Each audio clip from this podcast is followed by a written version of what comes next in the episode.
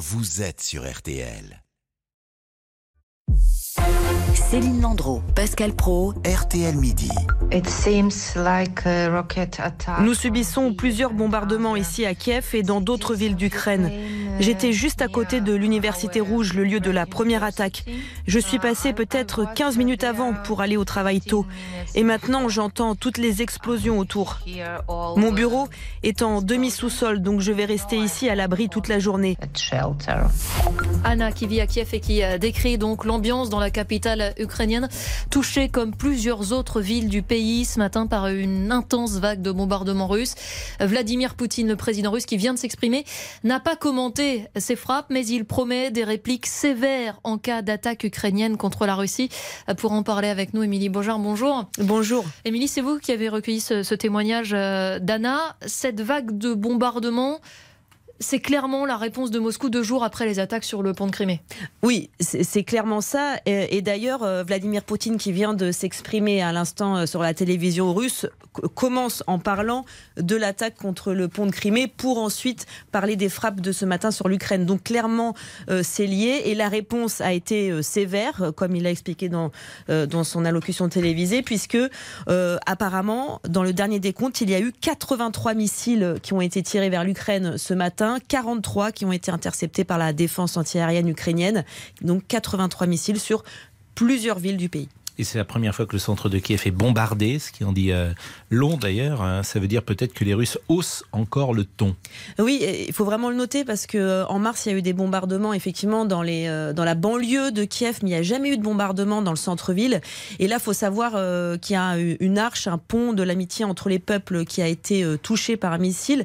Ce pont, il est à moins d'un kilomètre de la place Maïdan, donc dans le centre, l'hypercentre de Kiev. Il est à moins d'un kilomètre aussi du palais présidentiel où est Volodymyr Zelensky.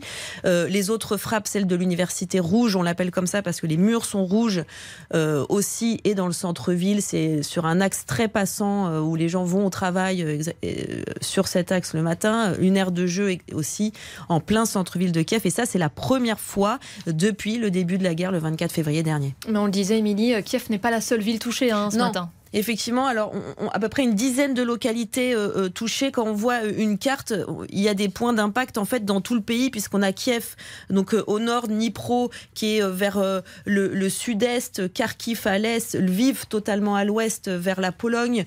Il y a aussi eu des frappes à Jitomir, donc dans le nord du pays, pas très loin de la frontière avec la Biélorussie. Donc oui, toute l'Ukraine a été touchée ce matin. Et Volodymyr Zelensky demande une réponse dure du G7. La France promet d'accroître son aide militaire, ce qui ne va pas euh, non plus nous, nous rassurer.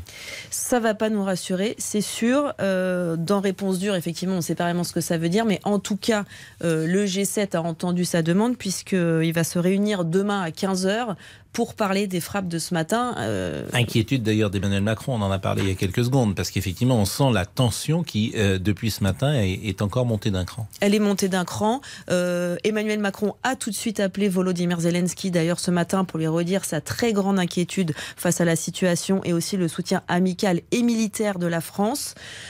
Effectivement, et la Moldavie aussi a parlé ce matin puisque les trois missiles ont survolé la Moldavie. Exactement. C'est ce pas qui- rien. Ce n'est pas rien, effectivement. Ils ont euh, brisé l'espace aérien, c'est comme ça Totalement. qu'on dit. Totalement. Euh, donc c'est vrai qu'il y a encore une escalade dans cette guerre et on ne sait pas quand ça va s'arrêter. Et on rappelle que tout cela intervient alors que euh, l'armée russe subit clairement la contre-offensive ukrainienne et qu'elle est en difficulté sur le front. Oui, parce qu'en parallèle, effectivement, la contre-offensive continue dans le sud et à l'est du pays. On sait que l'armée euh, russe est en déroute à ces endroits que Vladimir Poutine l'entend pas de cette manière. Et là, on apprend ce matin que la Biélorussie va aussi engager peut-être des hommes avec les Russes depuis la Biélorussie. Donc effectivement, tous les signaux, en tout cas ce matin, sont plutôt inquiétants.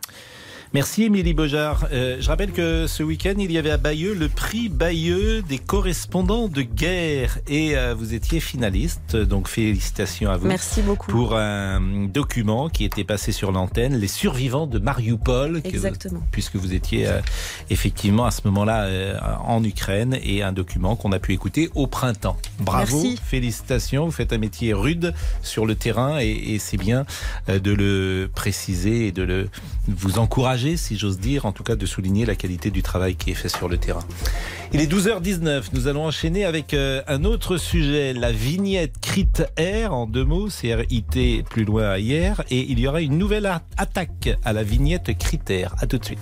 RTL pour tout comprendre de l'actualité.